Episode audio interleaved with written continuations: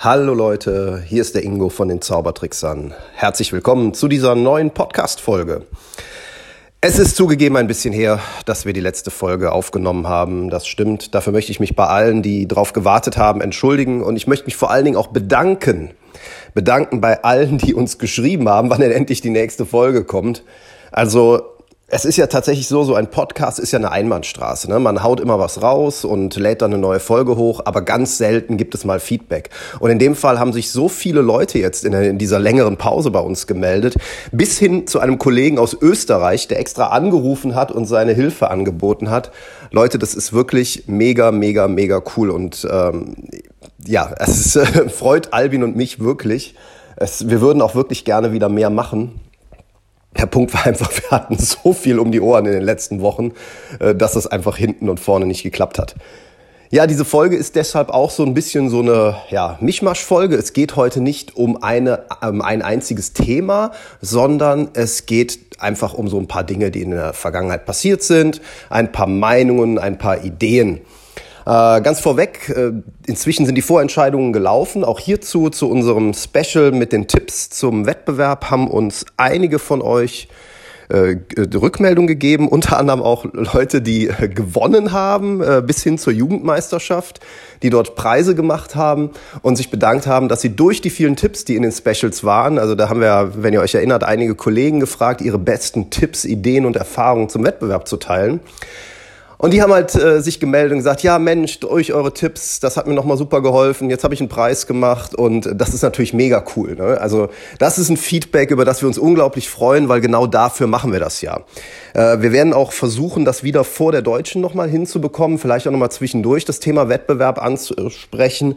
Ich weiß, das interessiert natürlich nicht alle so unglaublich. Aber auf der anderen Seite muss man sagen, mit den Tipps zum Wettbewerb kann man auch als Nicht-Wettbewerbszauberer aus meiner Sicht etwas anfangen weil ja unterm Strich eine gute Wettbewerbsnummer ähm, unter ähnlichen Umständen entsteht wie eine gute, äh, richtige, ja, richtige ist irgendwie das falsche Wort, aber wie eine gute Zaubernummer, die äh, eben nicht für den Wettbewerb, sondern für den ja, freien Markt konzipiert wurde, fürs normale Laienpublikum bis auf so die, die paar Spezialsachen, die sich eben auf die ähm, auf die Zauberer halt beziehen oder auf die, auf die Zaubererwelt. Ja, also von daher nochmal ganz, ganz dicken Glückwunsch an alle Gewinner und äh, großen Respekt an alle Teilnehmer, weil äh, es ist tatsächlich so, eine Wettbewerbsteilnahme, auch wenn man verliert, bringt einen weiter. Das ist im ersten Moment, ich sage jetzt schon verliert, ne? es ist ja kein Verlieren, es ist ein, ein kein Preis machen. Aber für uns hat sich's angefühlt wie verlieren, als wir bei der FISM keinen Preis gemacht haben. Und äh, deshalb sage ich wahrscheinlich auch verlieren, weil es sich für mich so angefühlt hat. Aber auch daraus haben wir definitiv was gelernt. Da äh, macht es sicherlich mal Sinn, eine eigene Folge draus zu machen. Ähm, da kann ich auch jetzt gerade in der Retrospektive zur letzten FISM in Korea ein bisschen was zu erzählen. Ich hoffe, dass ich da nochmal dran denke. Vielleicht mache ich gleich direkt die nächste dazu.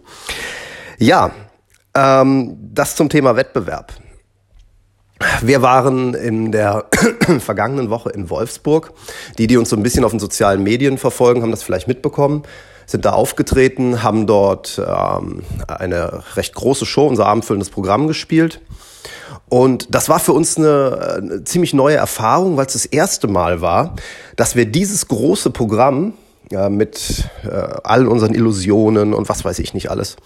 Also dieses Zwei-Stunden-Programm außerhalb des Rheinlandes gespielt haben. Also wir haben bisher immer in Bonn, in, hier in St. Augustin, wo der Albin herkommt, in Köln, im Milovic-Theater haben wir es mal gespielt.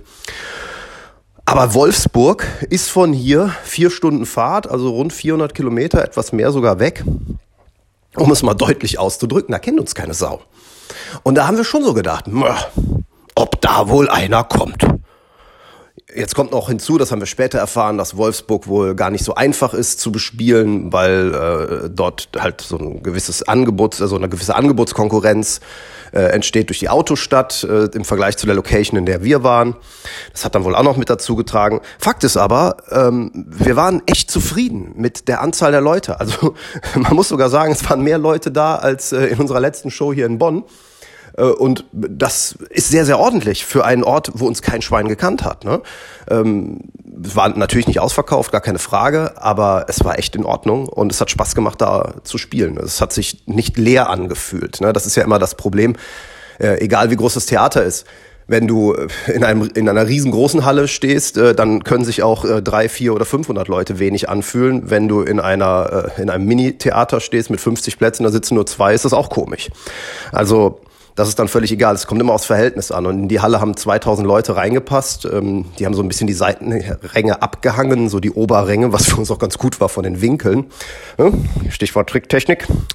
Und äh, dadurch war eben insbesondere der Innenraum aber fast voll besetzt und das war für uns schon ganz okay, also muss man sagen. Das äh, war eine Riesenhalle, wie gesagt, und äh, es hat sich nicht leer angefühlt. Das ist am Ende das Entscheidende. Spaß hatten wir auch und wir haben ein paar neue Sachen ausprobiert. Äh, insbesondere haben wir ein bisschen mehr noch mit Spezialeffekten ähm, experimentiert, sowohl was Pyrotechnik angeht, äh, aber auch wir hatten zum ersten Mal Flame Jets im Einsatz. Ähm, wenn man Flamejets, äh, damit jetzt erstmal nichts anfangen kann, gesehen habt ihr die bestimmt alle schon. Das sind ähm, so ja, Effektgeräte, die Flammenstöße nach oben ausschießen. Das ist sehr, sehr cool. Das sieht man ähm, in exzessiver Form beim Rammstein-Konzert. Aber auch bei anderen äh, Rockkonzerten habt ihr das sicherlich schon mal gesehen. Äh, guckt euch einfach mal, ja, weiß nicht, Helene Fischer setzt die Dinger natürlich auch ein. Also große ähm, Rock- Konzertveranstalter setzen diese Nummern, äh, diese, diese Geräte regelmäßig ein. Und wir wollten sowas auch immer mal haben, weil wir das sehr, sehr cool fanden. Also haben wir uns von unserem Veranstaltungsdienstleister hier aus, der, aus dem Ort der Firma Showtime, haben wir uns vier Flamejets ausgeliehen. Und äh, da unser Lichttechniker auch von der Firma ist, das ist der liebe Tobi, das ist der Junior-Chef dort, der äh, hat die dann mitgebracht und installiert und so. Und das ist schon sehr cool, muss man sagen. Also da, es gibt schon das erste Bild auf Instagram. Ich werde mal schauen, dass ich vielleicht demnächst auch nochmal ein Video hochlade. Das macht schon Spaß. Man muss allerdings auch hier wieder ein bisschen was beachten. Ne? Also äh, nach außen hin alles mega cool und so. Aber wir haben mit den Dingern natürlich nie geprobt. Ne? Weil sie sind ja teuer. Geld sparen und so. Und äh, das führte dazu, dass äh, eine unserer äh, Mitstreiterinnen, die Tara, an einem, es gab nur diese eine Situation, wo es kritisch war, aber da war sie so nah an dem Flamejet dran, als der ausgelöst hat, dass ihr ich sag mal, warm geworden ist. Also er hat sich nicht verbrannt, aber ist schon ziemlich warm geworden. Man muss da ein bisschen Abstand zu halten. Und ich kann hier auch nur wieder sagen, nehmt das einfach mal mit. Immer wenn ihr etwas Neues ausprobiert, insbesondere wenn es potenzielle Gefahren beinhaltet, macht es nicht ungeprobt. Es ist einfach wenn es schief gehen kann, wird es irgendwann schief gehen und man muss es einfach proben. Und das ist wieder was, äh, ja, wir, wir hantieren da mit Feuer und proben es nicht. Also da kann man sich nur vor den Kopf hauen. Also bitte, wenn ihr jetzt denkt, ja, äh, Ingo, Albin, wie könnt ihr denn so bescheuert sein? Ähm, ja, wir waren bescheuert, aber bitte lernt wenigstens aus unserem Fehler und übt sowas. Gleiches gilt übrigens auch immer mit neuen Kostümen. Wenn ihr das Kostüm wechselt, und selbst wenn ihr von einem Jackett aufs andere geht, spielt eure Nummern unbedingt mit dem neuen Kostüm nochmal durch. Das ist für viele eine Selbstverständlichkeit, aber man macht es nicht, weil man so faul ist, weil man es ja schon 10.000 Mal gemacht hat. Und mein Gott, es ist ja nur ein Jackett. Nein, ist es nicht. Jedes Kleidungsstück verhält sich ein bisschen anders. Und gerade wenn man beim Zaubern auf seine äh, Kleidung immer ein bisschen angewiesen ist, dass äh, Sachen am richtigen Fleck liegen, in der richtigen Stelle in der Tasche gefunden werden, bei uns in den Illusionen sowieso, ne, weil man auch immer irgendwo hängen bleiben kann oder so, dann bitteschön probiert es unbedingt mit den neuen Sachen aus. Ja? Also üben, üben, üben, üben, üben. Das kann ich jedem nur noch mal ans Herz legen und alles ausprobieren, damit es nicht gefährlich wird. Ansonsten Flamejets, coole Sache, macht Spaß, werden wir mit Sicherheit in Zukunft noch mal machen. Äh, wir haben es nicht zu viel eingesetzt, sondern nur so in, ja, weiß nicht, drei, vier Nummern oder sowas im Laufe des Abends.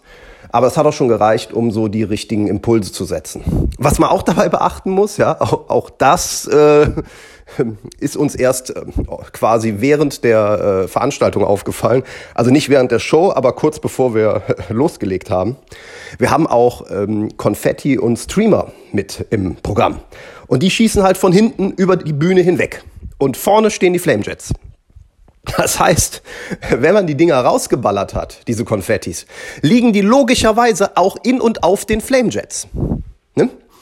Und dann sollte man sie vielleicht nicht mehr zünden. Also haben wir nicht gemacht, weil das ist uns tatsächlich vorher aufgefallen, aber auch das haben wir im Vorfeld nicht richtig bedacht. Also uns ist das erst aufgefallen, als wir es aufgebaut haben.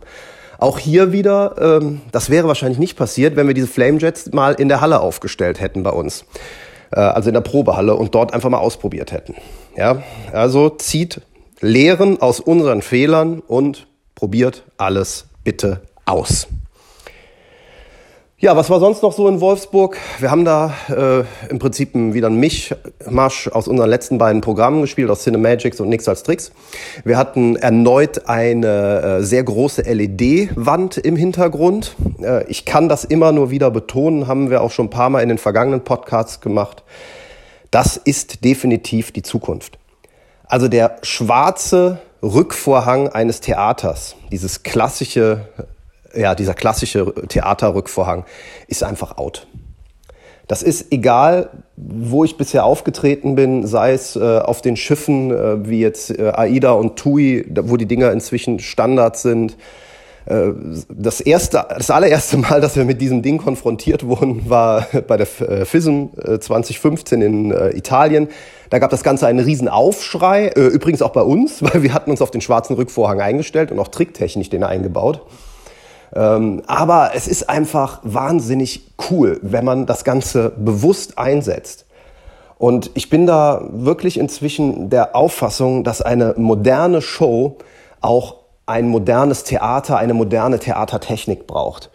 Und auch wenn ich in Richtung unserer Wettbewerbe schaue, so eine Videowand, Zumindest in der Form, wie wir sie eingesetzt haben. Wir haben sie äh, an eine Truss gehangen und äh, etwas oberhalb, sodass wir den unteren Teil trotzdem noch schwarz hatten, um das tricktechnisch ab und zu mal zu nutzen. Also wir brauchen das eigentlich nur in einer Stelle, aber trotzdem, wir hatten es.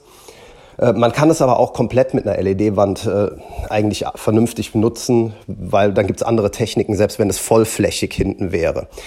Aber die Möglichkeit, hier stimmige Hintergründe einzusetzen, auch hier kann ich euch nur empfehlen, schaut mal auf die Fotos, die wir jetzt so nach und nach in den ähm, sozialen Netzwerken veröffentlichen, zum Teil auch schon veröffentlicht haben. Das macht einfach ein ganz anderes Bühnenbild. Wenn du einfach nur ein Foto hinten dran packst, das cool ist. Also äh, wir haben bei unserer Säge, ähm, also bei der Wakeling-Säge, ein klassisches Zersägen, haben wir im Hintergrund ein Bild vom alten London. Ähm, das passt thematisch dazu, weil wir vorher über die Herkunft äh, dieser Illusion sprechen. Er hat ja nun mal ein Engländer erfunden. Aber ähm, einfach das Gesamtbild ist so viel schöner, als wenn wir vor einem schwarzen Loch arbeiten würden, dass ich euch auch wieder nur ans Herz legen kann. Macht euch mal Gedanken über sowas. Wir haben dazu auch mal eine eigene Folge gemacht. Äh, es ist zugegebenermaßen technisch nicht leicht umzusetzen. Also zum einen ist die Produktion nicht so einfach. Also ihr müsst schon gucken, dass ihr da eine vernünftige Qualität hinbekommt, mindestens mal in HD, besser in 4K, weil diese äh, Wände sind ja sehr groß und wenn man da mit einer schlechten Auflösung arbeitet, dann wird es schwierig. Ja, wir haben das Ganze als PowerPoint ähm, installiert. Das funktioniert eigentlich ganz gut. Also als Präsentation, beziehungsweise als, als Keynote-Präsentation. Äh, wir machen ja alles auf Apple-Geräten, aber ist ja äquivalent zu PowerPoint. Und ähm, na, natürlich die Technik selber. Das Ausleihen von so einer LED-Wand ist nicht ganz billig. Das ist mir bewusst. Aber es, es lohnt sich einfach, wenn man den nächsten Schritt machen will. Alternativen sind, haben wir auch schon mal angesprochen, halt der Beamer. Da müsst ihr eben ein bisschen aufpassen. Ähm, wie kriegt ihr es hin, dass das Beamer-Bild, also die Projektion, nicht durch euren Schatten irgendwie belegt wird. Da ist äh, aus unserer Sicht im Moment noch die beste Lösung einen wirklich leistungsstarken Beamer und der muss richtig Power haben. Also die Dinger sind teuer. Da reicht euch nicht so ein Consumer-Gerät für 500 oder 600 Euro. Wenn ihr das Ding unter die Decke hängt und dann äh, über euch weg projiziert, das funktioniert unserer Ansicht nach ganz gut. Ihr braucht dann aber auch entsprechende Ausleuchtung und Erfahrung beim Ausleuchten, damit äh, ja also das Licht, das durch den Beamer projiziert wird, harmoniert mit dem Bühnenlicht. Also da muss man schon jemanden auch haben, der sich auskennt, ansonsten wird's komisch. Ne? Ähm, da kann man nämlich manchmal auf der, das ist auch wieder ein Punkt der, der Lichtstärke des Beamers. Wenn der zu schwach ist, dann habt ihr am Ende, entweder ist die Bühne dunkel oder man sieht halt nichts mehr auf dem Beamer. Weil halt die, die äh, Bühnenlampen, die leuchten dann das Bild des Beamers weg. Die Situation hatten wir auch schon mal. Wir haben mal mit einem Kurzdistanz-Beamer experimentiert. Das war im ersten Moment sehr cool. Im zweiten Moment haben wir dann festgestellt, der ist doch nicht lichtstark genug, weil eben die äh, Bühnenlampen dann doch noch heller waren und äh, wir immer nur die Wahl hatten, entweder wir haben das Beamer-Bild gut sichtbar oder wir haben die Bühne gut sichtbar. Also da muss man dann immer Kompromisse machen. Deshalb, da hilft nur eins, da hilft eben nur experimentieren, aber äh, es ist einfach mega, mega cool, wenn man es hat. Der erste übrigens, den ich gesehen habe, der regelmäßig mit Beamer und äh, Projektion hinten äh, aufgetreten ist, ist Martin Sierp. Martin äh, hat das in seinem äh, ersten Programm, das ich von ihm kenne, äh, zum Anbeißen schon drin gehabt. Und ähm, ich weiß es deshalb so genau, weil ich sehr lange mit ihm damals im Anno Tubak in Bonn daran gearbeitet habe, das Ding richtig aufzustellen. Das war eine klassische Beamer-Lösung. Nach hinten auf die Rückwand. Und Martin hat das echt cool gemacht und hat es auch sehr konsequent eingesetzt, auch als Überbrücker, wenn er sich, äh, sich zwischendurch umziehen musste für seine Nummern. Ähm, das ist einfach äh, genial. Daran sieht man vor allen Dingen aber auch, dass es auch für eine Kleinkunstshow durchaus machbar ist, man nicht unbedingt auf eine große Theaterbühne gehen muss, sondern äh, sowas auch problemlos in äh, Kleinkunsttheatern umsetzbar ist, wie Martin es damals gemacht hat. Ich bin überzeugt, ich habe jetzt ein aktuelles Programm ähm, The Talking Dead noch gar nicht gesehen, aber ich bin mir relativ sicher, er hat da immer noch den Beamer drin, weil äh, kann mir eigentlich nicht vorstellen, dass er das nicht mehr braucht. Aber ich müsste ihn fragen, ob so ist. Ja, das zum Thema Lichttechnik und unsere Erfahrung aus Wolfsburg. Jetzt habe ich noch ein drittes Thema mir hier auf den Zettel geschrieben, weil auch das haben wir äh, in den letzten Wochen öfters mal diskutiert, besprochen. Ich habe es jetzt auch mal aus Spaß ähm, in der Story bei Instagram rausgehauen. Und das ist die Frage Trickverrat. Ja, dieser Podcast heißt ja Trickverrat, aber ich möchte einfach nochmal kurz über das Thema Trickverrat, ja, philosophieren, nachdenken, sprechen und vielleicht auch dir einen kleinen Denkanstoß geben. Ich will da jetzt gar nicht zu intensiv drauf eingehen, aber überleg mal bitte Folgendes. Wir wünschen uns, wir Zauberer, dass unsere Kunst, unsere schöne Zauberkunst, als Kunst anerkannt wird, als Kunst von den Menschen um uns herum. Wir erwarten aber von ihnen, dass sie unsere Zauberkunst anerkennen, ohne vollumfänglich zu verstehen, was wir da eigentlich tun. Denn wir enthalten ihnen das Trickgeheimnis vor. Und das ist in meinen Augen ein Problem. Wenn man mal genau darüber nachdenkt, ist das Trickgeheimnis ein essentieller Bestandteil des Gesamtwerkes, einer Illusion, eines Zaubertricks, einer Zaubernummer. Die besteht immer aus den Teilen Präsentation, Figuren, Charakter des Magiers und dem Trickgeheimnis. Ja, ich weiß, Requisiten, Musik kommt alles noch dazu. Aber so die groben Sachen sind immer die Grundpräsentation, da zähle ich alles drunter, was äh, präsentatorisch passiert. Der Mensch, der es vorführt und eben das Trickgeheimnis, das den Effekt realisiert. Und wir gehen immer hin und sagen, guck mal hier, tolle Präsentation, netter Kerl, find das geil. Aber ein Teil davon, nämlich das Trickgeheimnis, das genauso wichtig ist. Es ist nämlich aus meiner Sicht überhaupt nicht wahr, dass das Trickgeheimnis gar nicht so wichtig ist, weil nur die Präsentation ist wichtig. Nein, das stimmt nicht. Es ist alles gleichwertig in meinen Augen. Ein gutes Trickgeheimnis ist genauso wichtig wie eine gute Präsentation, ein gut ausgearbeiteter Charakter. Und wir können nicht erwarten, dass die Menschen unsere Kunst vollumfänglich anerkennen, wenn wir ihnen ein Drittel unserer Kunst vorenthalten. Nein, ich bin nicht dafür, jetzt jedes Mal sofort jedes Kunststück vollumfänglich zu erklären. das macht das Wesen der Zauberkunst nicht aus. Ich persönlich habe aber kein Problem damit, wenn auf richtige Art und Weise den Leuten auch im Rahmen einer Zaubershow zumindest mal stichprobenartig gezeigt wird, wie komplex ein Trickgeheimnis sein kann und was für tolle Ideen dahinter stecken. Ich kann da nur auf Penn und Teller verweisen, äh, wenn ihr mal nach Slide of Hand googelt, Penn und Teller Slide of Hand. Das ist die Nummer, wo äh, Penn mit seinem Bass spielt und Teller eine kurze Manipulationssequenz mit einer Zigarette vorführt. Und Penn erklärt dabei äh, sehr detailliert alles, was Teller macht. Er zeigt das nachher nochmal von der Rückseite und so. Und diese ganze Komplexität, die so eine Manipulationssequenz inne hat, Also was da alles reinkommt, das heimliche Stehlen, das Ablegen, das äh, Palmieren und was weiß ich nicht alles. In richtigen Timing und also alles, was dazu nötig ist, dass es nachher eine überzeugende Illusion wird. Das wird dabei sehr, sehr, sehr, sehr deutlich.